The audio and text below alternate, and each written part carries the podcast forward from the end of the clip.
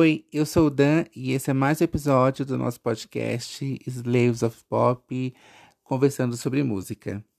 Esse mês estreou aqui no Brasil o filme I Wanna Dance with Somebody, que conta a cinebiografia, né, a história de vida aí da nossa diva eterna Whitney Houston. Para quem não conhece, é uma grande oportunidade de saber o que aconteceu, saber como que foi a vida dessa artista tão grandiosa. E para quem já conhece, a gente aqui convidou a Lohane do portal Whitney BR para a gente poder comentar o filme e comentar tudo o que aconteceu ou que não aconteceu nessa história, né? Então, a primeira pergunta é que eu sempre faço para todo mundo é que como você conheceu a Whitney e o que te fez virar essa grande fã que você é e tudo mais? Então, a minha história sobre como eu conheci o Whitney não é nenhuma história daquela como eu vi no episódio da Selena, nada disso. Eu, uma amiga minha no Twitter postou um link de I Wanna Dance With Somebody e eu nunca tinha ouvido, porque eu conhecia I Always Love You, I Have Nothing, mas é, I Wanna Dance With Somebody eu nunca tinha ouvido. Uhum. E quando eu abri o link do vídeo, que eu vi assim, ela muito bonita, solar, dançando e cantando aquela música tão animada, e que no fundo você ouve a letra, é uma letra triste, eu fiquei inter interessada e fui pesquisar sobre. Encontrei uma história muito triste que uhum. com a música, sabe? Assim, você vê a figura, parece uma pessoa feliz e tal, mas com uma história super triste, então isso me, me me deixou curiosa. E aí eu fui atrás e acabei me apaixonando por ela, porque ela era uma pessoa muito apaixonante, assim, muito bonita, uma figura muito bonita e impossível não se apaixonar por ela, né? Uhum. Isso você já era já era adulta, era adolescente? Sim, é, com 16 anos, foi em 2016. Ah, foi e, recente. Em, é bem recente, não, a minha história é totalmente atípica das histórias de fãs que você conhece, porque uhum. é, eu estava estudando para fazer o Enem e tem uma música dela que chama Never Give Up e fala sobre uma estudante de direito lutando para ter um lugar ao sol. E era exatamente o que eu estava buscando, era fazer o Enem para passar no curso de direito. Então, assim, foi mágica. É, você disse que não foi mágica como os outros, os outros fãs, mas foi. Não, é, foi, foi mágica, sim. De certa forma, mas é, a, por ser recente, parece que é uma coisa assim menos, mas a, é, de repente nem é também. Né? Ah, não, você sabe que, assim, fazendo esse projeto de entrevistar fãs, né, aqui no podcast, é, eu entrevistei muitos novos fãs, que, que são novos fãs de artistas que já têm uma história longa, assim, e eu acho que a história é tão bonita quanto, porque só mostra que a arte ela tá aí e, e vive para sempre, né? E é atemporal, né? É, e é temporal. E aí, como que você chegou no, no Whitney Houston BR? Eles já existiam, aí você entrou no grupo, você criou e aí chamou outras pessoas? Como que foi isso? Então, assim que eu comecei a acompanhar mais sobre ela, eu percebi que aqui no Brasil não tinha quase nada sobre. Tinha um grupo no Facebook muito grande, só que era um grupo assim, de compartilhar mais link dos vídeos, não tinha nada de informações novas e tal. Só que eu nunca fui a fã que gosta de produzir conteúdo. Eu gosto de receber conteúdo, até porque eu não, não tenho essa finesse de fazer é, montagem, nada disso. Uhum. Então eu sempre busquei entrar todos os, os os fóruns sobre ela, eu entrava. Só que eu gostava de receber o conteúdo e não de produzir. Uhum. Aí, é, durante a pandemia, meu amigo Pedro, que é o responsável pelo portal, falou: Não, vamos criar. Eu falei assim: Pedro, eu não vou participar porque eu quero que você produza conteúdo para mim. Eu não quero produzir. só quero ler. Só que, é, só quero ler, só quero ter as informações, você vai atrás. Só que durante Assim que ele produz, que ele criou o portal, ele me mandou o, o login e tal, e falou assim: entra se você quiser. E aí era o aniversário dela, eu falei assim, não, eu vou entrar e vou participar, então é até hoje. Acaba que eu é, publico mais do que ele. Só que o portal, a ideia do portal foi do Pedro, Ele ia participar hoje, mas não conseguiu, mas é produto dele, total. É porque quando é com amor, é, às vezes não, não precisa ser aquele, aqueles portais que fazem aquelas artes, que fazem muita coisa, sabe? Você vê que tem até uma, uma editoria bem jornalística. Quando é com amor, é, tipo as pessoas marca, né? sentem, né? É. As pessoas Então, sentem e é original. sim, e a ideia também, ao menos o que eu tento fazer, é que sempre que alguém procure sobre ela alguma informação, tenha lá, sabe? Assim, não é nada igual, como você falou, de uma marca e tal, mas sempre que você quiser alguma informação sobre ela, tem lá. Tem algumas pessoas que são até mais velhas que acompanham o portal, sempre tem mensagem lá no DM falando, ah, obri- obrigada por isso, por essa informação e tal. A gente é, interage com as pessoas, então é mais uma coisa de fã para fã mesmo. Sim. É, e é muito especial o de vocês, porque eu também tive essa conexão de é, estar pensando em Whitney, é, querer uma informação de Whitney, e aí procurar e não ter. E aí, quando eu encontrei o portal de vocês, eu falei, gente, que maravilha, né? Ter pessoas falando de Whitney e, comentando e mostrando coisas que a gente quer ter essa conexão, né? Quer ter esse, esse contato com ela, a, a parte viva dela, né? É, e a família dela também é bem é, chata nesse, nesse quesito, então se você procurar nas redes sociais dela, tem pouca informação assim de que vem da própria família. Uhum. É, a gente vai chegar lá nesse assunto. É, hoje, então, a gente vai falar principalmente do filme, né? Que é a proposta que a gente tem aqui de comentar o filme. Então, eu queria saber de você quais eram as suas expectativas para o filme. É, de, é, sabido que, né, a gente, os fãs, já tinham tido contato com dois documentários dela, é, meio polêmicos, né? Que parece que um, um foi autorizado pela família, outro não. Aí um tinha Robin, outro esqueceram Robin, tinha uma coisa assim, né? Uma coisa, uma coisa meio chapa branca e outro meio é, essa é a verdade, né? Sim, é, aí, o Can, hum, Can I Be Me saiu primeiro. Aí a família acha que para atacar ele lançou Whitney, que foi, foi mais é, aclamado, só que foi totalmente polido pela família.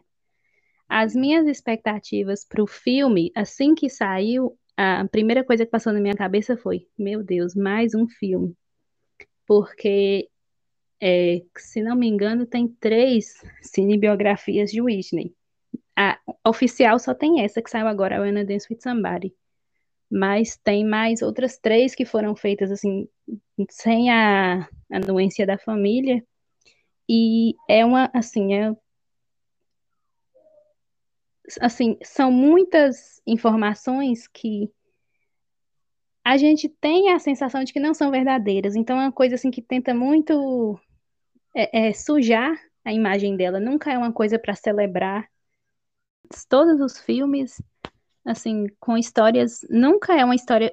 Eu vi uma crítica do é, Regis Tadeu falando sobre o I Wanna Dance with Somebody, que é um filme que tem os defeitos, ele critica porque ele é uma pessoa super crítica.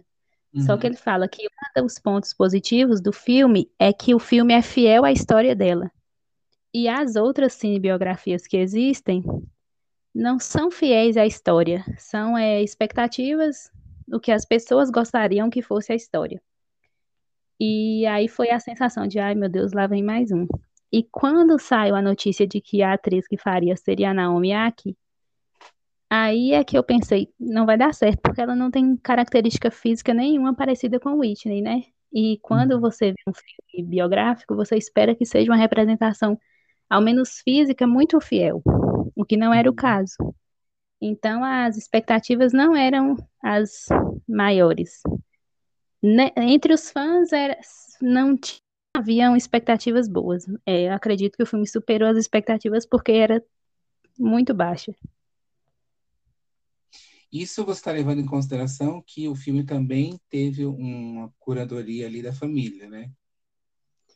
Sim, eu acredito que né, a, a participação da família foi importante pela questão de trazer elementos que outras pessoas deixariam de fora, como foi o caso, por exemplo, da Angela Bassett, que fez um filme sobre o Whitney, assim, um filme catastrófico, na minha opinião de fã.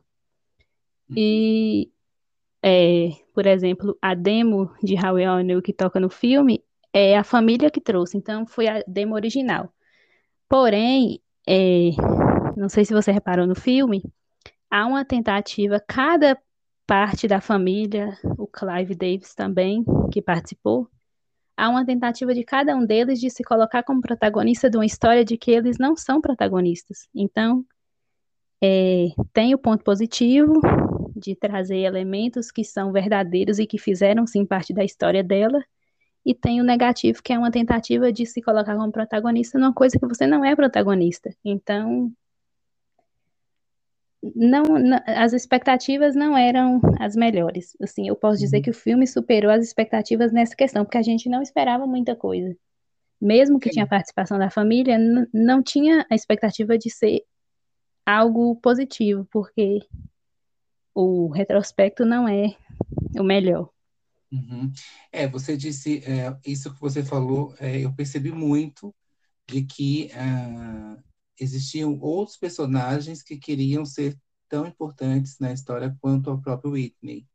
E aí é o que vem a minha segunda pergunta, porque eu li uma reportagem falando que a diretora, né, Cassie Lemons, ela interferiu muito em, em colocar certas situações ali para que fosse mais fiel à história e tudo mais, né? É, por exemplo, e aí eu percebi também que a mãe dela, né, naquela parte que a mãe dela se coloca como a grande conexão da Whitney com a gravadora, de que não, não foi assim também, né? Então, é, a família dela nessa produção do filme, assim, eu não entendo, porque você quer fazer um filme sobre uma pessoa. E aí, como que você vai apagar da, da história de uma pessoa uma coisa que aconteceu? Então, uhum. é, teve uma outra diretora antes da Cassie entrar, que foi a Stella Meg, uma, uma coisa assim, que ela teve tanta divergência com a família que ela abandonou o filme. Então, é, tinha essa coisa de querer esconder a. Eu vi essa entrevista também da Cassie, inclusive acho que foi pro Fantástico. Ela dizendo que para poder manter a cena, é, uma cena mais romântica da Whitney com a Robin, ela precisou brigar muito porque não era uma coisa que era aceita. Não faz sentido não ser aceita porque se aconteceu já não tinha o que fazer. Uhum. Mas mesmo assim a família quer contar a história da maneira que eles querem que faça parecer.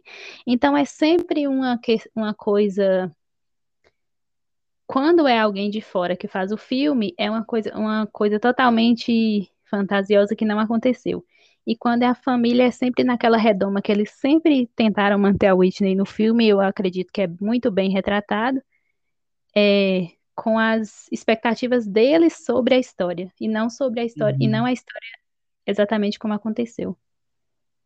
O que é uma loucura, né? Porque a única, é, que, assim, para mim, né? A única motivo que eles queiram, né, para esconder a Robin da história da Whitney seria uma questão religiosa, de fato, né? É, dado que uma artista como ela, no mundo de hoje, seria super aclamada, né? Se ela saísse do armário ou se declarasse bissexual, por exemplo. Sim, é... é, é uma coisa que passa pela minha cabeça, assim, hoje em dia, muito do que ela passou com relação à sexualidade dela e tudo, ela seria muito aceita hoje em dia, eu tenho certeza sim. que sim. Ela seria um exemplo, né? É... E aí, a gente, tudo que a gente viu é que, elas, que ela passou, né? E, e essa família ainda assim se manter no lugar de, é, de desse lugar de, de, querer ser muito é, certinho e muito religioso e tudo mais. É, aí vem também a minha segunda pergunta, que é, no filme, eu percebi que o, que o Bob Brown ele foi muito poupado, né? Na, na parte dele em influenciar, em ser uma má influência para Whitney. É, então, eu queria saber se o Bob faz parte do espólio da Whitney, né, que é quem, quem tem esse controle da imagem dele, é, dela, desculpa. É, e se você também sentiu isso, que ele foi muito poupado e se essa minha visão também ela, é, ela é real ou ela é contaminada, porque na minha visão ele é um dos um dos responsáveis ou o principal responsável por ela ter tido o, o vício dela e esse vício ter acarretado N, N questões, né? Então, é, o Bob não faz parte do espólio, não. É, quando eles se divorciaram, ela tinha um acordo pré-nupcial que excluía ele de tudo. Então, ele até tentou na justiça brigar, mas ele não conseguiu pelo acordo pré-nupcial. Quem faz parte do espólio é a mãe dela, é, os dois irmãos, que é o Michael e o Gary, e a Patricia Houston, que é a esposa do Gary e que é a presidente do espólio. Uhum. É, a minha é, concepção do que aconteceu com Bob na história, na história do filme, é que foi uma tentativa de neutralizar ele, não na história, porque todo mundo sabe que ele tem uma participação tremenda no que aconteceu com ela, mas é porque ele é muito midiático. E assim, é, ele foi um artista muito grande, isso ninguém contesta. Mas hoje em dia você só vê o nome de Bob Brown na imprensa quando é relacionado a algo sobre Whitney Houston. Ele, por si só, não. Então eu uhum. entendo que a tentativa da família, e aqui é um, cabe um elogio da minha parte, é neutralizar a participação dele para que ele não tivesse palco para vir para a mídia é, falar nada. Então, é, de, certo, de certo modo, é, alivia, assim, como você disse, alivia, assim, para ele numa coisa que não, não deveria. Mas foi uma tentativa de que ele não tivesse é, espaço para tentar se justificar. Uhum. Ou até de querer prejudicar o filme, né? Sim, até porque é, das pessoas que viveram as situações, as únicas pessoas que podem tirar o seu nome da reta ou falar que não fez é ele, porque o Whitney não tá aqui mais. Então, tudo que ele que ele dizer, a gente pode não acreditar, mas vai ficar, não vai ter ninguém para rebater, entendeu? Então acredito que foi por isso. Existiam coisas que só eles dois viveram, né? Sim, e assim, ele é muito contraditório e muito mentiroso, assim, ele escreveu três livros sobre a vida dele, mas você lê o livro é sobre a vida dele com a Whitney. E em cada livro ele conta uma versão. Eu li os três. Um ele lançou em 2008. Ele dizia que tinha dado um tapa só nela. Aí em 2015, quando a Bob morreu, ele disse que nunca tinha batido. Aí depois ele diz, assim, ele se contradiz, então não dá para ter uma versão dele certa, porque ele mesmo se contradiz com o tempo. Uhum. Isso daria, isso daria um, novo, um bom episódio de podcast, hein? As mentiras de Bob Brown. Sim, com certeza. Pode falar para seu amigo lá, que já temos um tema. É... Outra coisa também é que a gente tem mais de 10 anos que a Whitney nos deixou fisicamente, né? E você acha que o Espólio está fazendo um bom trabalho com a obra dela, com o nome dela? Oh, o que eu posso dizer sobre o espólio é que eles fazem o melhor que eles podem para lucrar. É, assim, como a Whitney não compunha muito, ela tinha poucas músicas de onde ela recebia mais dinheiro, é, o lucro dela vinha dos shows. Então, depois que ela morreu, que a, a fonte secou, todas as formas de fazer dinheiro com o nome dela, o espólio usa. Uhum. Assim, eles são super rigorosos, igual com questão de direitos autorais. Em 2020, por exemplo, eu recebi uma notificação extrajudicial deles pedindo para retirar todos os conteúdos que eu tinha com música dela da, do meu Twitter, porque eu teria dado um prejuízo de 1.300 dólares, uma coisa assim. Então, é, são super. Assim, o que tiver como lucrar, eles estão fazendo. Que é um bom trabalho, já não acho.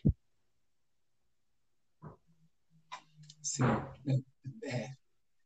Nossa, como que eles fizeram esse cálculo? Pegaram seus viewers e multiplicaram por alguma coisa?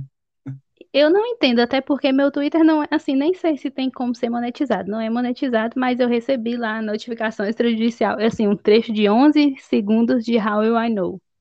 Então é, é assim, chega a ser absurdo. Sempre que eu vejo alguma página com um vídeo de música dela, eu penso assim, não faça isso. Não, tira. Mas é assim. É, inclusive, eu, eu achei um vídeo dela num show, ela cantando, e tava a Mônica, sabe a cantora Mônica? Sim. Ela é bem novinha, e aí a Whitney passa o microfone pra Mônica fazer uns, uns melismas lá, uns, uns agudos lá. Eu ia até postar, agora fiquei até com medo. Não, é, é to- se tiver, se a gravação já tiver sido lançada, é sempre, sempre toma cuidado. Mas como é um ao vivo e não foi lançado, ainda não, porque também tem uma coisa que você lança. Você posta lá no seu Twitter em 2009, aí se hoje é, a, a família decidir lançar essa música que você postou, eles vão te dar strike lá no Twitter. Então é, Deus. é uma É, questão bem rigorosa, assim. porque como você disse, né, deve ser a única fonte de renda deles, né? Então eles querem o, ganhar mais e para ganhar mais eles precisam afunilar essa fonte aí, né? Assim, só vão Sim, escutar da acaba forma. acaba sendo contraditório a questão de que quando um fã posta, querendo ou não, você vê um trecho da música, te chama atenção, você vai na- no YouTube ou no Spotify para ouvir a música Sim, inteira. sim. E É, eles isso não têm uma conta dela oficial no Twitter para postar os trechos das músicas. Então é, é assim, é uma coisa me, é, burra, ao meu Nossa, pior entender. ainda, né? É pior ainda. Porque se É, tivesse uma fonte oficial no Twitter dela, você entende que, gente, se vocês quiserem saber do item, vem aqui no, no item oficial. Mas não tem, então assim, não, não, assim, não eu já pedi bastante para a cunhada dela E é- eles até criaram uma conta, só que ainda não está sendo movimentada. Mas eu mando sempre mensagem para ela, faço, cria uma conta para o Whitney no Twitter e posta trechos das, das músicas para a gente usar, porque a gente não tem como usar. Eu mandei o print para ela da notificação, ela não respondeu. Oh, meu Deus. Bom, pelo, pelo menos aparentemente eles têm, eles, eles conseguem, você consegue ter acesso a eles. Sim, eu, assim, é, o quanto eu posso, eu encho bastante o saco dela, E, e porque ela responde. Às vezes ela responde, às vezes ela só olha, mas a maioria das vezes que ela só olha, ela resolve. E como é, vários clipes dela no YouTube tinham restrição, assim, você não conseguia assistir. E o clipe da minha música favorita, que é You Give Good Love, eu não conseguia assistir o clipe porque era restrito só para os Estados Unidos. Aí eu mandei mensagem para ela, mandei o print falando, é, tira a restrição do, do vídeo. Aí ela tirou. Aí tinha outros vídeos, eu fui mandando um por um, assim, uma coisa bem trabalhosa, mas ela, ela é, mantém esse contato com os fãs, sim, na medida do possível. Ah, que bom, né? Positivo. É um tra- até porque é um trabalho conjunto mesmo. Sim, e é uma coisa que vai, que só vai favorecer a eles. A gente quer enaltecer a Whitney, mas acaba favorecendo só a eles, né? Exato. É, falando em favorecer a eles, você acha que a história do filme que eles permitiram ser contada, ela foi, no geral, uma boa história? É, e aí também já emenda na, na questão de que eu assistindo, é, eu, eu senti que a história foi muito cortada. Ou ela não foi gravada, ou, ou ela foi muito cortada. Porque, por exemplo, eles pulam muito as eras da Whitney, né? Dão a entender muito que uma coisa não existiu. É, por exemplo, quando eles é, fazem aquele comeback dela em It's Not Right, But It's Okay, eles ignoram que a Whitney fez um sucesso tremendo com, com When You Believe, sabe? Com a Mariah, tipo, aquele foi o retorno. Então, é, ou, ou, por exemplo, no último álbum, que eles colocaram o retorno dela como I Didn't Know My Stray, mas I Look To You, que foi o single, né? O, o Million Dollar Bill. Foi o single promocional, né? O single nos Estados Unidos foi I Didn't Know My Own Strength mesmo. Ah, então pra gente ficou desconexo por conta disso, né? É, o, é, pelas informações que eu tive, o filme tinha quatro horas, quase cinco horas de duração. Então, o corte, Porque, assim, ninguém vai assistir um filme de, de mais de duas horas no cinema. É muito difícil. Uhum. Só que não sei se o corte foi feito devidamente. A primeira, a primeira impressão que eu tive do filme, quando eu terminei, triste demais. Você viu o filme, você viu o final, é muito triste. É, a primeira impressão que eu tive foi assim: não, conseguiram enaltecer o trabalho da Whitney. Só que depois eu fui pensar sobre isso e talvez é, a, a forma como foi contada, os trechos que foram escolhidos, não tinha necessidade de mostrar tanto aqueles recordes, porque a maioria todo mundo conhece. Uhum. Então, é, não sei, muda a percepção de quando você para para pensar no filme depois que você passou a emoção, muda a percepção e você percebe que assim poderia ter sido abordado de outra forma.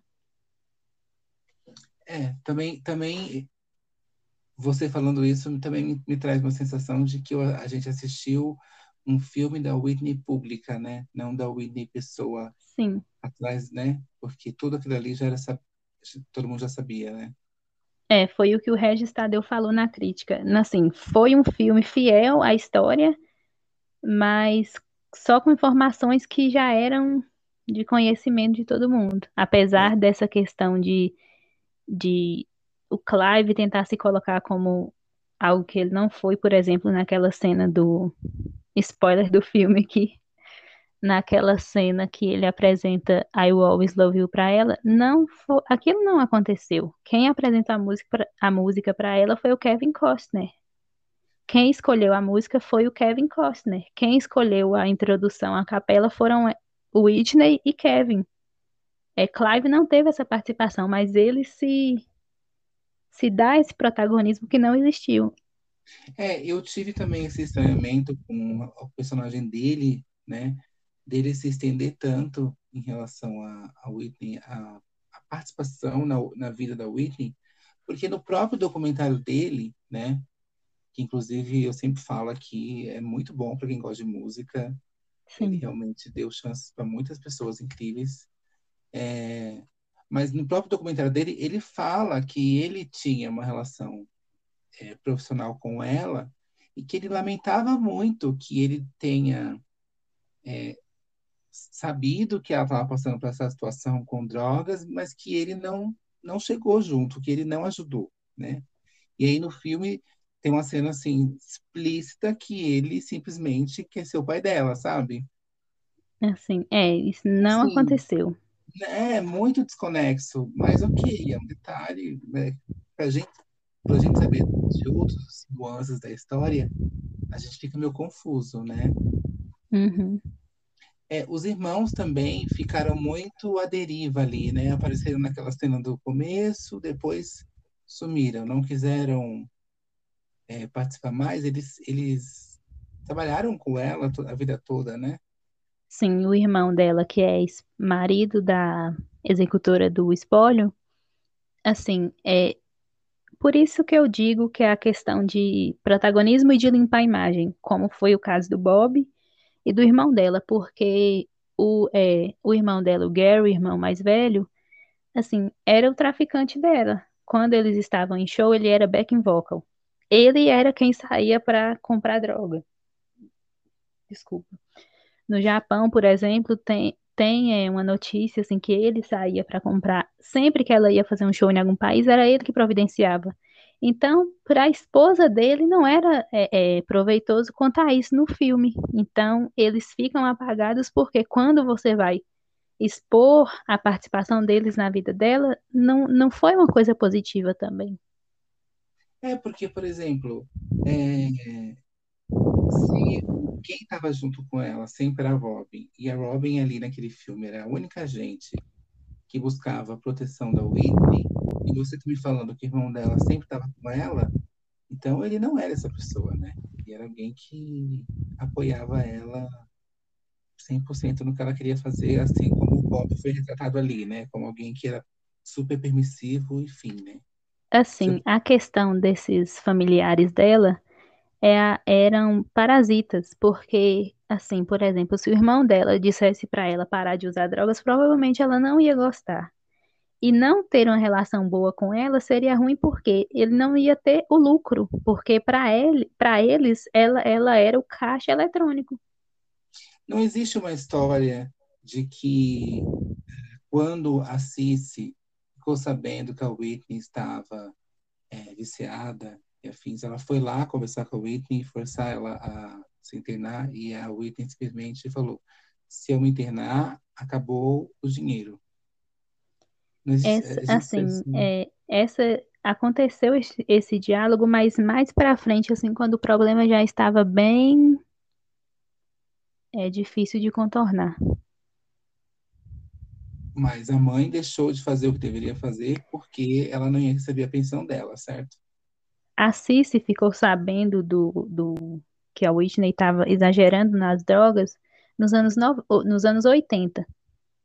A Robin chegou para ela e falou: conversa com a Whitney porque ela está exagerando.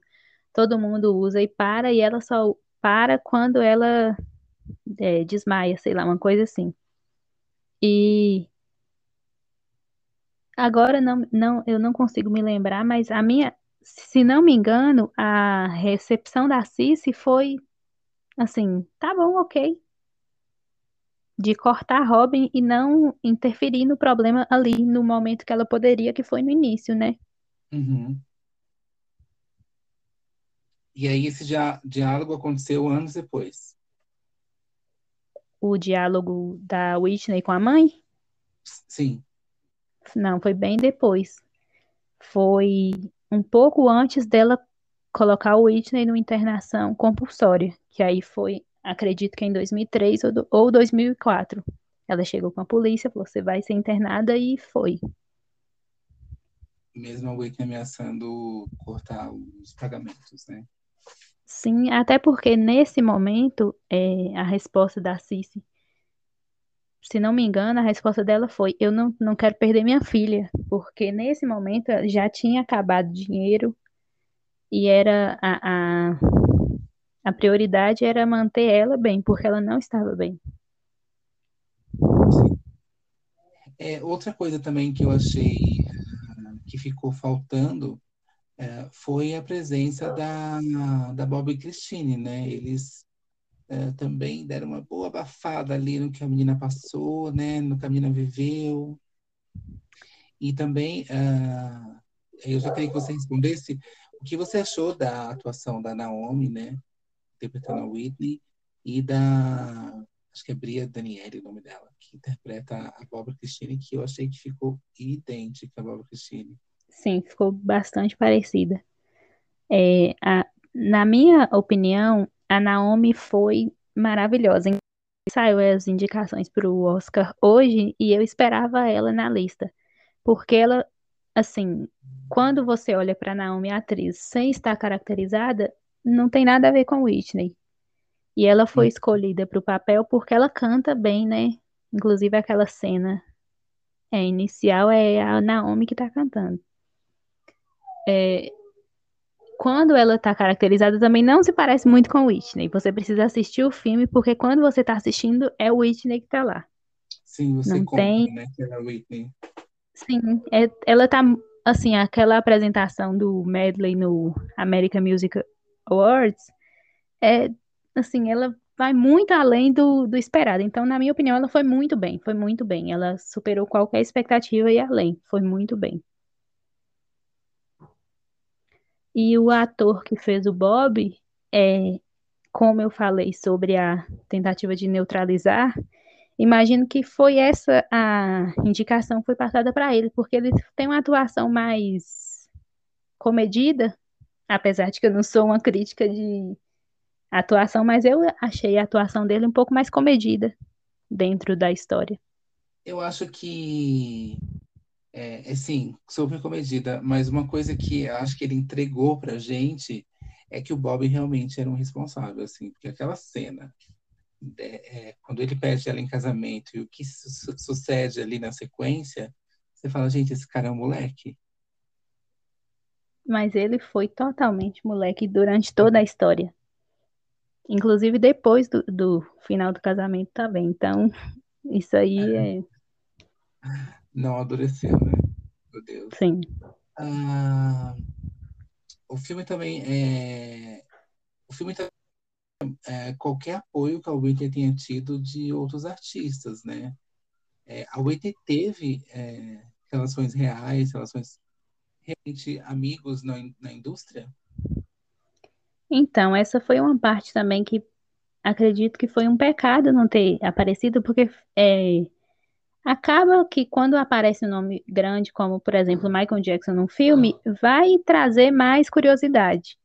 E eles eram muito amigos. Inclusive, a Whitney fala na entrevista para Oprah que é, em 97, 98, quando ele estava passando por aquelas acusações, ela estava muito com eles. Eles eram muito, muito amigos. Ela ia para a casa dele e ficava lá uma semana. Então, é, eu senti falta disso, sim. Stevie Wonder, é, Kim Burrell, super amiga dela, principalmente no final da vida. Então, na minha opinião, faltou sim. Com relação a Mariah, é, eu não acho que elas eram amigas. Eu vejo como tinha aquela coisa de rivalidade, apesar de que ambas não se conheciam. A Whitney até tentou uma vez. Mariah, só que ela saiu andando assim. Acredito que ela que alguém já tinha falado, ela não gosta de você, então ficou aquele disse-me disse, ela deve ter ficado é, envergonhada e saiu. Quando elas se juntaram para gravar a música, ambas reconheceram em si, uma na outra, é, situações parecidas pelas quais elas passaram. Então, eu acho que foi aí o elo que uniu. Só que eu não acho que elas foram amigas, amigas. Foi uma coisa assim que deu certo, colegas que trabalharam muito bem, mas que não, não teve uma amizade. Hum. O meu ponto de vista. A Mariah fala muito bem da Whitney, né? Acho que ela cita, cita ela até no livro dela, na biografia dela. Fala muito bem da Whitney. Mas e o Whitney também falava é bem é, é, é, elas se admiravam. Então era isso, mas assim, amigas como, por exemplo, a, a Whitney era do Steve Wonder, por exemplo, eu imagino que não. Sim. Sim. É, realmente, e, e essas pessoas, elas é, apoiaram Whitney nesses momentos difíceis, é, de algum modo deram direções para elas, para ela, assim, né? Um assim, é uma pessoa que que tentou ajudar ela. Foi o Kevin Costner. Eu imagino que ele, durante a gravação do filme, a, a minha impressão de alguns fãs é que ele ficou apaixonado por ela. E... Falam isso, né? Que houve um romance. Né? Não, o romance eu acredito que não, porque ela estava muito apaixonada pelo Bob naquele momento. Só que ele sim ficou apaixonado por ela, tanto é que ele separou logo depois, mas enfim. Aí é fofoca que não, a gente não pode confirmar, né? Só que ele enviou cartas para ela, é, oferecendo ajuda. Então, outras pessoas também, principalmente a Kim Burrell, que é uma cantora gospel, ela foi muito, assim, é, Algumas pessoas abandonaram a Whitney quando ela parou de ser aquele ponto que te levava para o alto. Então, uhum. Kim, na minha opinião, foi um, uma das artistas que mais ficou do lado dela, que mais apoiou quando ela precisou. Sim. É, outra coisa que eu também senti muita falta no filme foi o lado produtora da Whitney, né? Porque na minha concepção, mostrar, mostrar isso, eh, assim como as amizades que ela tinha na indústria, é, esse lado produtora dela daria outras camadas para ela, a não ser aquilo estava sendo contado ali, né? Sim. Você acha que isso foi gravado, mas não, não, não foi colocado, ou em algum, nenhum momento isso foi, foi colocado? Porque ela não... realmente foi uma grande produtora, né? Sim, é, ela tem vários clássicos no, no repertório dela de que ela foi produtora. É, uma, uma, assim, eu consigo imaginar na minha cabeça a cena sendo feita que poderia ter inclu sido incluída e que seria muito importante, na minha opinião, foi durante a produção da Cinderela, porque desde 1993 a Disney queria ela no papel de Cinderela. Só que uhum. quando o projeto saiu lá em 97, ela própria falou: não, eu não vou ser a Cinderela porque eu já sou mãe, eu não vou ser Cinderela. E aí, como ela não seria a Cinderela, ela falou: Mas eu vou produzir o filme e eu vou escolher a minha Cinderela. E ela escolheu a Brandy, foi o Whitney que escolheu. Só que a Disney não queria uma, uma princesa negra que não fosse a Whitney. E ela falou: Não vou fazer, não vou ser a Diana Ross no, no Wiz, eu não vou fazer. E aí ela teve que se manter firme, bater o pé, não, eu vou produzir o filme, o filme é meu, só que eu não vou ser a Cinderela e a Cinderela vai ser negra. E aí ela veio com a ideia de fazer o elenco multirracial como foi, e ela teve que se impor para poder o filme acontecer. Então isso seria uma coisa bem importante para ela, até mesmo na questão da, da raça, né? Que ela Sim. no filme mostra bem que ela foi perseguida ali no início. Então eu acredito que né? Aham, sim eu é, acredito que faltou. Eu, não, eu imagino que seja na hora de cortar, porque assim, não tem como você falar da história dela e não falar de Cinderela. E é uma coisa que sempre que você ouve sobre a Cinderela, os próprios roteiristas e quem trabalhou durante a produção do filme fala, ela teve que se manter firme para manter a Cinderela negra. Então era uma coisa que eu imagino que seria muito importante no filme que foi deixada de fora. É, eu também acho, eu acho que seria importante, porque o filme ele é muito é, linear na questão de é, ela era uma artista, ela era talentosa, ela fez sucesso, se viciou e morreu, né? Sim. É, se é, essas nuances fossem agregadas, ela não era só uma, uma, uma cantora, ela era uma produtora, ela, ela, ela tinha visão de mundo na, daquela época que, ela, que, que hoje em dia a gente está falando, sabe? Ela era na frente do tempo dela. Então... Sim, até mesmo na, na questão, porque no filme ficou é, ficou a ideia que todo mundo tem quando conhece o repertório dela de que ela não escreveu nada e que ela só pegava a música pronta. Sim. E a participação dela nas músicas era muito além disso, apesar de que ela não compunha. É, Where the Broken Where the Broken Hearts Go, por exemplo, é uma música que, assim, é, tem Whitney do início ao fim. Ela não queria gravar música de jeito nenhum. E como o Clive falou, não, você vai gravar porque essa música vai ser número um.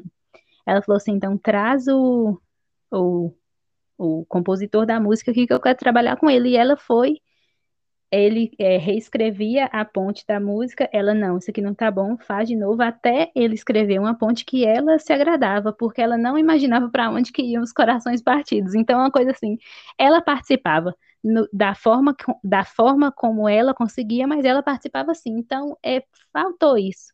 Quando você pega o álbum, por exemplo, o álbum do Um Anjo em Minha Vida, é, todas as faixas gospel ela produziu, porque ela era uma cantora gospel. Assim, na ideia uhum. dela, ela era uma cantora gospel. E na parte gospel do filme, ela produziu toda a trilha sonora. E é uma coisa que poderia ter sido colocada para as pessoas entenderem que ela era uma artista. Ela não era só uma vocalista que entrava no estúdio para colocar a voz. Ela era uma artista que fazia a arte da forma dela. Você acha, você falando sobre essas essas composições, você acha que ela foi é, negligenciada em relação a isso? Porque hoje a gente está numa época, por exemplo, de que eles criaram a, a nomenclatura interpolação, né? Não sei se você é familiarizada. Quando Sim. você se inspira num sample, mas o sample não está tão claro ali na música, mas só de entenderem que existe essa, essa, essa inspiração já é uma colaboração, né? Então, se a Whitney é, direcionou um, um escritor, um compositor, a fazer uma letra, eu acho que ali já configura como composição, né? Ela deveria ser acreditada, né? Assim, eu imagino que se ela fosse um homem, ela teria crédito em composição de várias músicas dela. Eu imagino que sim, porque é, é, I Wanna Dance With Somebody mesmo, é, acho que um minuto e vinte, de um minuto e vinte para o final da música, é, são todos adlibs dela. É, ela entrou no estúdio, ficou de frente pro microfone, ouvindo a música, que era uma, uma. O final da música era só instrumental, e ela foi cantando. Tem um vídeo do próprio, do próprio produtor da música falando. Ela foi como um cavalo de corrida cantando, e ele falou assim: não, vamos gravar isso aí, mantém isso aí, porque ela vai. E ela foi. Então, uhum. hoje em dia, ela seria acreditada. E o crédito Sim. é muito importante, porque ninguém vai falar, ninguém vai ver uma música que tem o crédito que fulano e ciclano escreveu e vai pensar assim: "Ah, não, mas essa pessoa participou também, ele não tá com crédito, mas ele participou". Então, eu imagino que ela deveria ter sim, e tem mais músicas na, na carreira dela que ela teve essa participação, mas que não foram incluídas, infelizmente, mas que merecia sim. Nossa, que triste, né? É triste saber. Uh, você tinha comentado que o. Voltando né, para o filme, que a quem sempre cuidava da, das questões do, de droga da Whitney era o irmão, né? E lá no filme eles mostram uma pessoa específica, inclusive uma pessoa que não envelhece, né? Um traficante que não envelhece. Assim, é, olha, a gente tem que saber qual é o skincare desse tráfico.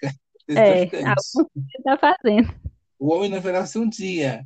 É, e ele, ele que traz, né? você é, acha que eles colocaram ele ali para fazer essa, esse apagamento que você disse em relação às verdadeiras responsabilidades das pessoas?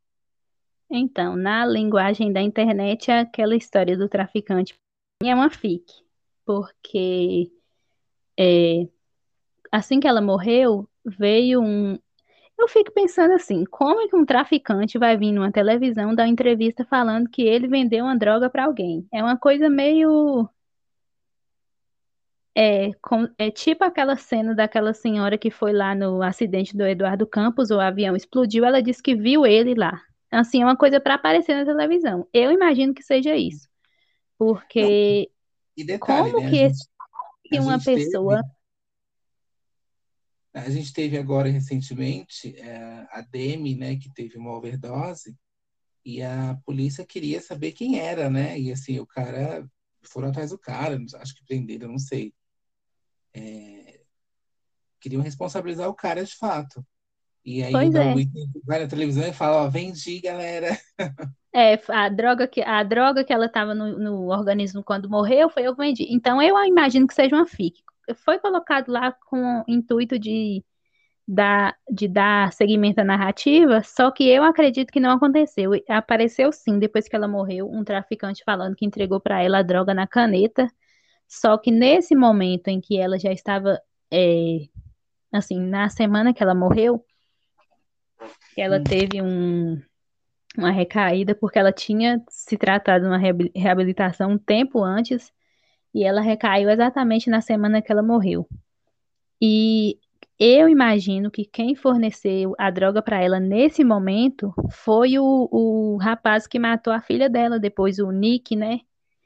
Eu imagino que quem providenciava droga para eles ali naquela, naquela situação era o Nick, já não era mais o Gary, porque ele estava morando em outra cidade, eram vidas diferentes, mas eu imagino que seja o Nick. Então, eu, assim, eu não, não, era o rapaz que ele diz que ela adotou ele, mas ela não adotou.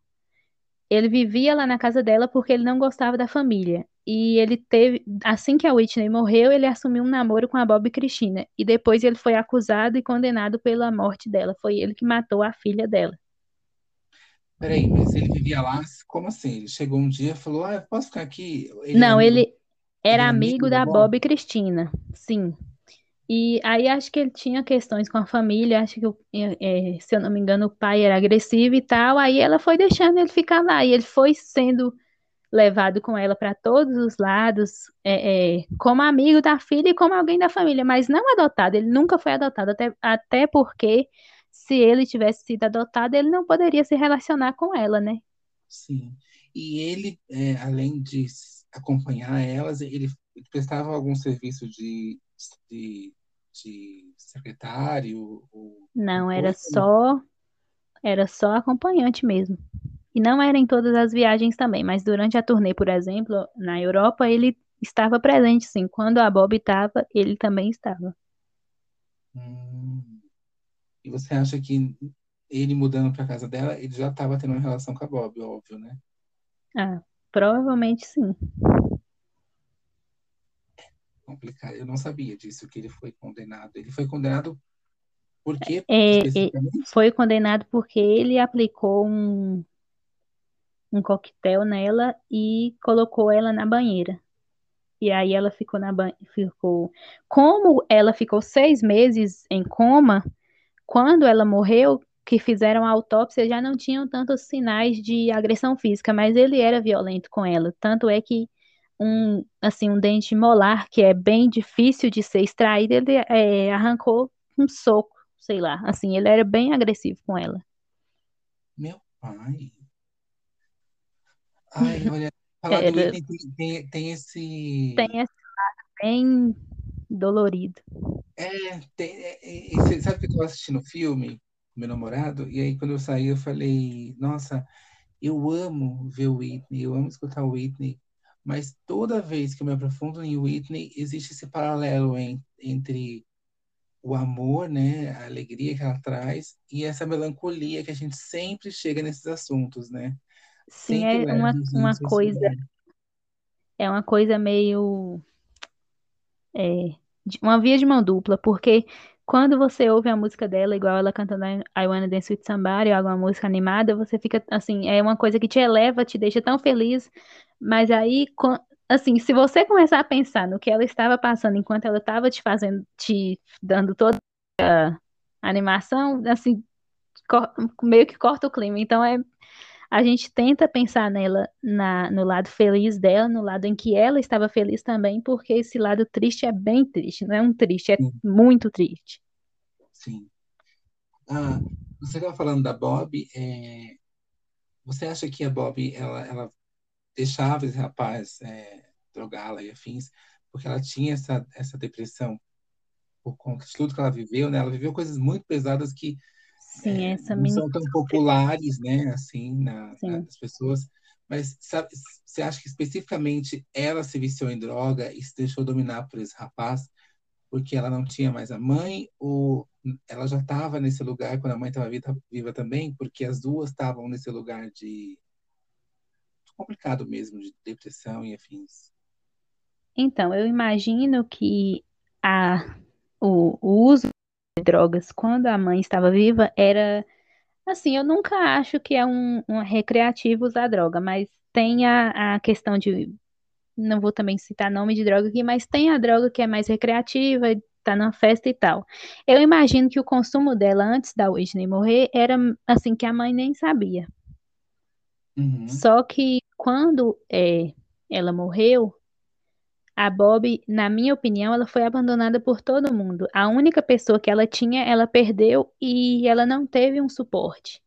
Ela era uma pessoa muito Assim, ela não deixava nada passar. Então, eu até penso nela viva hoje. Esse filme seria outra coisa, porque ela não, vou fazer um filme para minha mãe, vai ser isso, isso, isso. Então, é- mesmo que ela fosse tão determinada, ela precisava sim de um, de um, um um suporte. suporte. Isso, um suporte, porque ela perdeu a mãe com 18 anos. E era a, depois que a Whitney se separou, porque ela era muito ligada no Bob. Depois que a Uhum, Whitney se separou, ela percebeu que ele não era aquele pai bonzinho que ela imaginava que era. Ela, é, a relação dela com a mãe melhorou depois do divórcio, que ela passou a entender que a mãe era vítima também. E aí, quando a Whitney morre, que ela fica sozinha, eu imagino que foi ali que ela se perdeu. É, porque, né, se ela ficou sem o amparo do pai, e a avó também largou de mão. No, tem um, um reality que eles fizeram exatamente depois que a Whitney morreu, que você vê que assim havia uma tentativa de podar ela muito.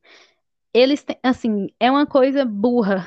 Eu vou repetir a palavra que burra, porque é, não deu certo com a Whitney, que foi mantê-la naquela doma de fazer as coisas certas. Aí eles tentaram fazer com a Bob, não ia dar certo, nunca deu e não daria. E ela se Uhum, afastou da família também por isso, por- porque era sempre uma tentativa de manter ela naquela redoma da- do que eles esperavam que ela fosse e não do que ela era. sim. Faz sentido. É um que eles mostram. Eu assisti um em algum lugar, não sei onde. Tem um que, que mostra até é, que o Bob casou de novo, tem filhos novos. É esse? Sim, ele se casou novamente. É, Whitney ainda estava viva quando ele se casou. E é, na época, ele sempre manteve aquela historinha de que ele deixa, mantia, mantinha a participação dos filhos, mesmo estando casado com a outra esposa. Só que depois que o outro filho dele morreu, veio à tona assim, ele nem conversava com os filhos porque a esposa não gostava. Então, é, a Bob foi deixada. Assim, não tinha, o pai dela não estava ali por ela quando ela precisou. Meu pai. Compre- Nossa, é... a melancolia desce assim, que, que te puxa, que você, quer É, voltar no tempo e falar umas verdades para esse povo, né? Ah, vamos voltar um pouco para a alegria. Então, é, a Whitney, ela fez muito sucesso nos anos 80, né? É, nos anos 90, então, e começo ali dos anos 2000, né? Tanto que eu, a minha conexão com a Whitney, ela foi mais nos anos 2000, porque eu tenho lembranças de antes, assim, muito de pequeno, muito que minha mãe escutava. Mas quando eu peguei um disco mesmo para escutar dela, já era nos anos 2000. É, você acha que no decorrer das décadas ela conseguiu, e até hoje, você tendo a experiência do portal e afins, que novos, novos fãs estão chegando, novos fãs estão descobrindo a Whitney, e com esse filme também, novos fãs vão chegar e vão começar a acompanhar ela, acompanhar a música dela, né? Curtir afins. eu imagino e espero que sim. E tem uma sensação que eu tenho sempre com as músicas dela, é que quando uma pessoa vê uma música, por exemplo, no Spotify, é uma coisa. Mas sempre que a pessoa, assim, que não é tão fam- familiarizado com as músicas dela, abre uma performance ao vivo no YouTube, assim, vira a chavinha. É ali que é, vem aquela sensação de que, nossa, ela era muito boa, porque o ao vivo dela era o que distinguia ela das demais. Então, é, desde que a, a parte do espólio foi vendida em 2019, eu vejo uma mudança de comportamento deles e uma tentativa, sim, de, de trazer mais o público jovem, de angariar mais fãs entre esse público com ela. Durante a carreira, eh, no início, ela tinha. O público dela parece que era mais eh, centralizado ali em uma. Tanto é que o público negro passou a acompanhar mais ela a partir dos anos 90. Eu vejo aquela performance do hino nacional como a o start ali que eles viram, sim, ela é negra, ela canta, ela canta, ela não canta música negra ou música branca, ela canta. Foi ali que ela passou a ter um apelo geral, e com guarda-costas foi o ápice.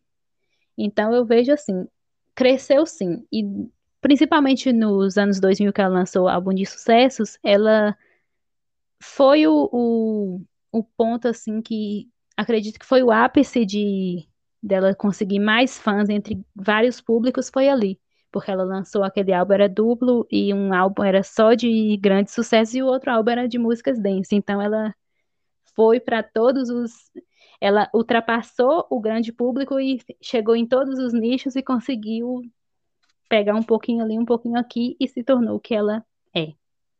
é, foi nesse momento que eu conheci ela, né? Eu tinha, é, eu, tava- eu tinha acho que 16, 17 anos, aí eu tava saindo pra balada e afins, escutei It's Not Right, But It's Okay. Aquele remix super famoso. Nossa, aquele remix, você assim, é, quer virar a cabeça, né? É. Quer...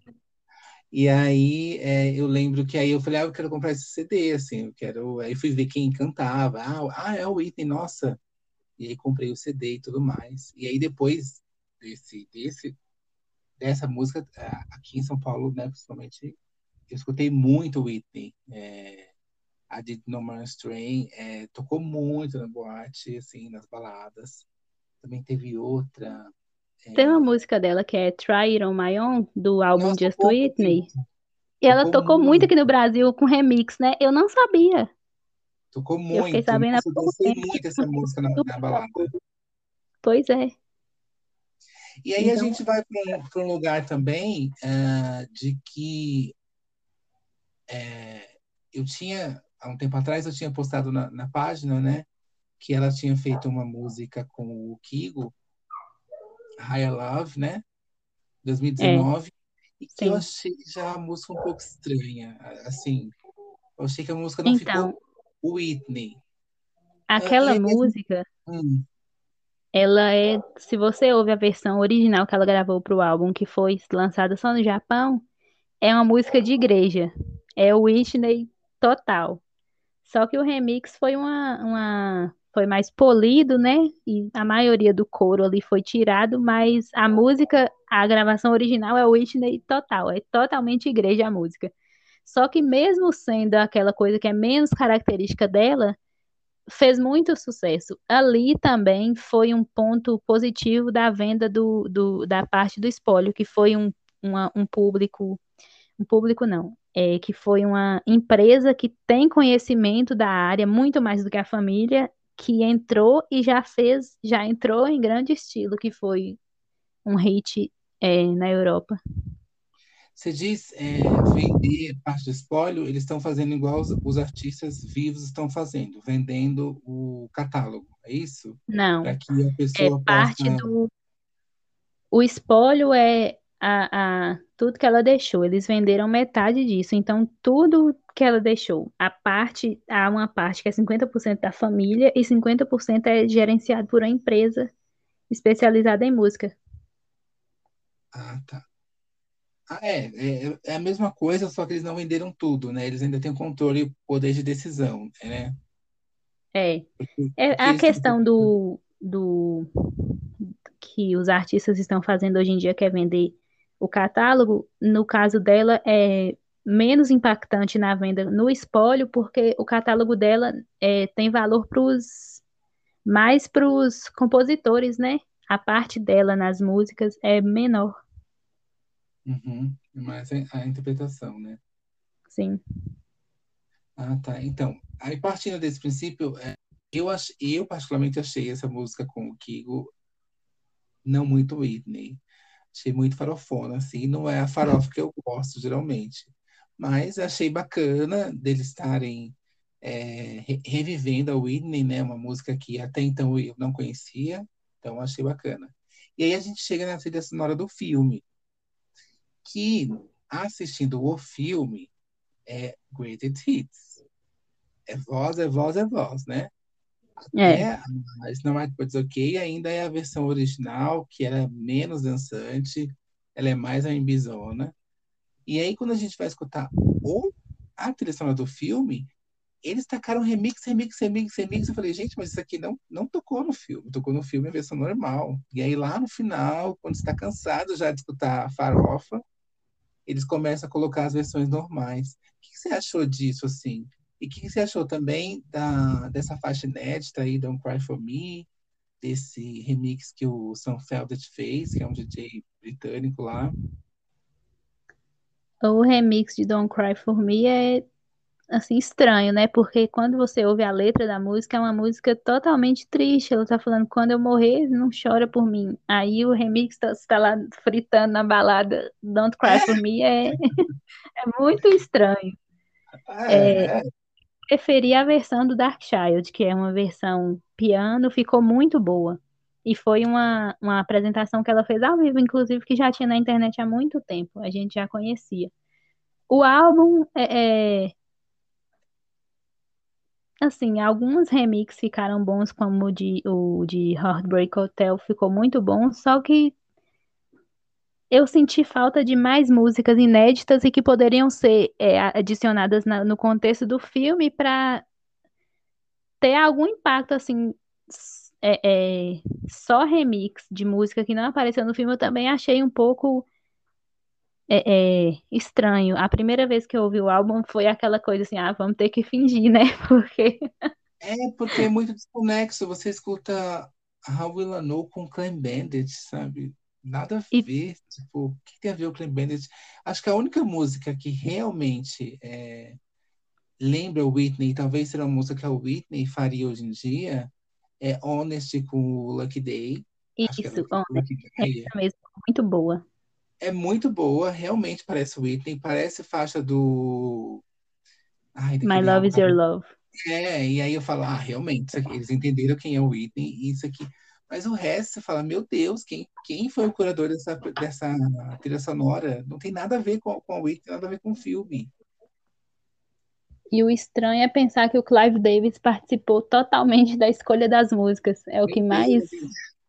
Aposenta esse velho. é totalmente essa sensação. É, aposenta esse velho, já deu para ele, porque, nossa, se ele aceitou uma coisa dessa, não faz sentido.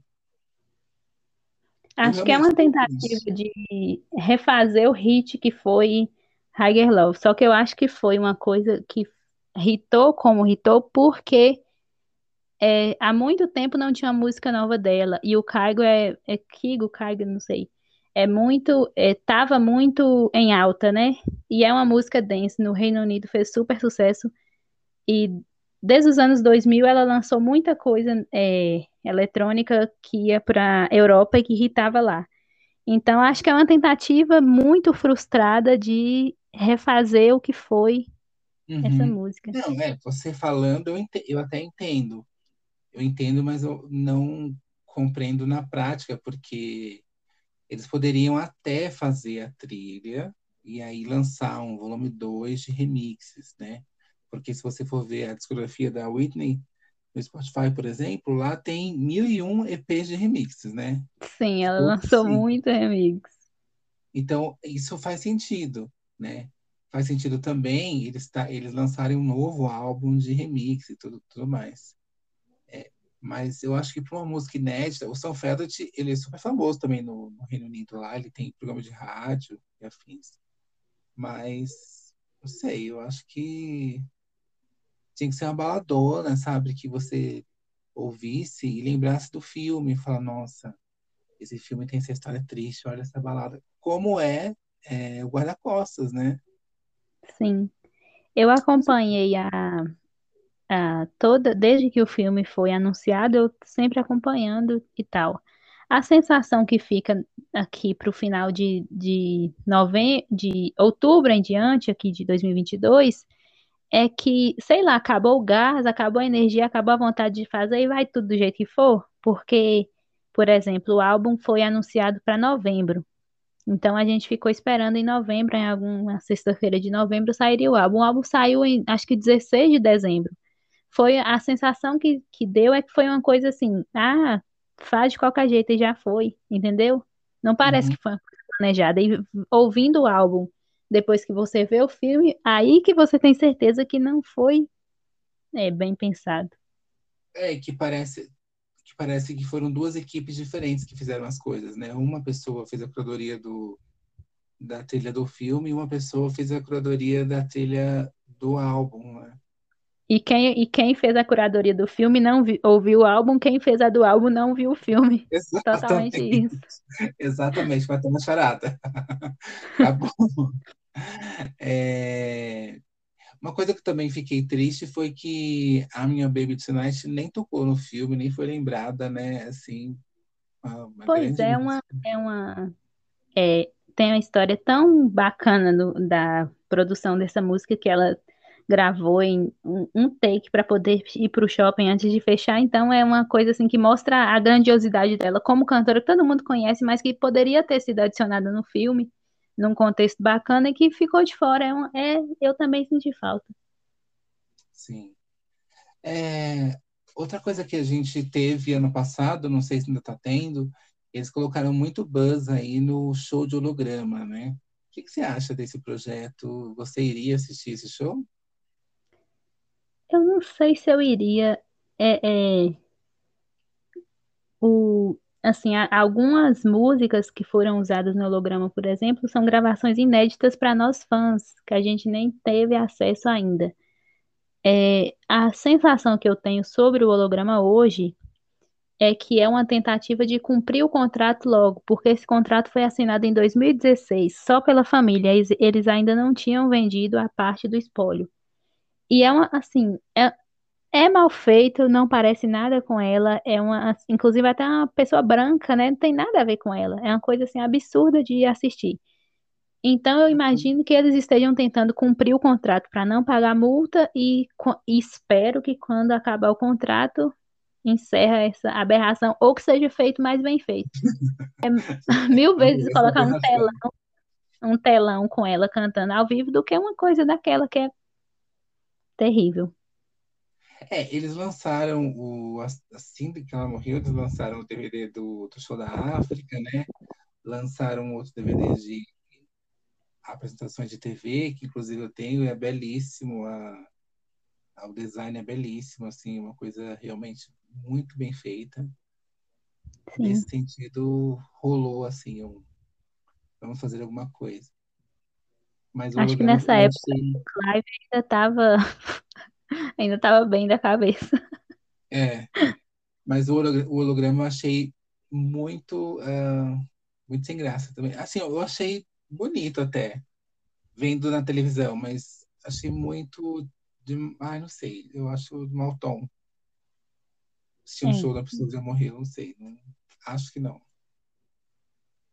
um registro de alguma coisa ao vivo que a pessoa viveu e você quer rever ali, acho interessante, mas um holograma assim, não. O holograma desperta é, sentimentos conflitantes é, é. nos fãs, porque muitos de nós, eu, por exemplo, não tivemos oportunidade de vê-la ao vivo. Só que Whitney não era duas vezes a mesma música da mesma forma. Era cada vez que ela cantou uma música foi de uma forma. E quando você vai no show do holograma, você vai ver todas as vezes a mesma música cantada da mesma forma. Já não é a mesma, assim, a experiência não é a mesma. Então, para algumas é. pessoas é válido, mas para nós, eu acredito que não tenha tanta tanto impacto assim, não. É muito, eu acho que é muito caça-níquel também, sabe? Tipo, a máquina ali de gerar dinheiro. Total, total. É a família dela é caça-níquel. É, mais explícita. Ah, e aí, falando nisso, você disse que eles venderam a 50% dos direitos e afins. É, quais são as suas expectativas para um futuro mesmo, né? Depois desse filme, é, você acha que eles ainda vão conseguir fermentar a carreira, a carreira dela bastante? É, eles têm músicas inéditas gravadas? Eles têm material que eles possam é, trabalhar ainda em cima? Então, é, eu acredito que o filme não, assim, tinha é, a prerrogativa de dar um boom muito grande no, no nome dela e tal. Eu acredito que não conseguiu. A sensação que fica é essa. Com relação ao espólio, é, eles já anunciaram para esse ano um álbum em comemoração aos que ela faria 60 anos esse ano e um álbum gospel e um álbum ao vivo. Então, é, há uma expectativa entre nós, apesar de que eles anunciam uma coisa e depois nem acontece, mas há uma expectativa por esse álbum gospel, que era uma coisa que ela gostava muito, que ela, assim, Whitney cantando gospel era outro nível. Então, a, a gente espera que aconteça o álbum e que seja uma coisa positiva para ela, mas com o espólio dela, nunca, você nunca pode ter certeza de nada. Espera, hum sempre o melhor, mas recebe o, o que dá. É, seria interessante. Esse álbum gospel é, é, são de músicas que ela cantou em, em vários lugares, são, são gravações. Sim, músicas que ela cantou ao vivo, algumas é arquivo. Imagino que tem duas ou três do filme que ela que não saíram na trilha sonora. Inclusive tem uma até que é cantada no filme, é Lay Up Under Me, Anderrim, que é Deus, né? E Rim não é Deus, não, é God, né? Rim é, é Rim, é Deus ele. com H maiúsculo, é ele, Deus com H, é, é maiúsculo. É, e tem outras duas que foram para esse filme, e tem, alguma, tem algumas inéditas, mas são poucas, porque ela não gravava o que não ia para o álbum, ela gravava o que ia ser usado. Sim. É, tinha também um, um, planejamento de um, um, um, álbum seguinte, né, do, do I Look To You lá, né, do, do último álbum. Ela não gravou nada, né, para esse... Não, é... O Clive tinha prometido para ela começar a gravar o álbum antes do aniversário dela, só que o aniversário dela é em agosto, ela faleceu em fevereiro, então não tinha nada gravado, não. A última música que ela gravou foi a trilha do Sparkle, que foi Celebrate com a. Esqueci o nome da moça. É... Ah, Jordan. Jordan. Sparkle, ela mesma. Uhum. Três dias antes de morrer, então ela não tinha material gravado para ser lançado assim, não. Ai, que pena, mas fica aí, né, a expectativa do ao vivo e do, do gospel, que já acho que já enche o coração dos fãs, né? Sim. O álbum gospel dela vai ser muito bom. Então, você disse que acha que o filme não impactou tanto, né, o, novas pessoas e afins, mas olha, eu estava no cinema e tinha bastante gente assistindo o, fi o filme, tá? Sim, o, é, eu imagino assim que, por exemplo, em vendas, eu não, eu imagino, eu imagino, posso estar errada também, espero estar errada. Mas eu imagino que em vendas, assim, não vai ser uma coisa uau, como acontece em algumas vezes também, que não é sempre. Mas, por exemplo, é, o filme hoje já é o, o filme de uma, com a biografia de uma artista feminina com a maior, é, com maior é, bilheteria.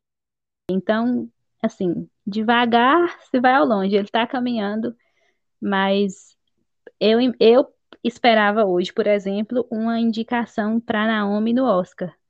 Para o filme, não.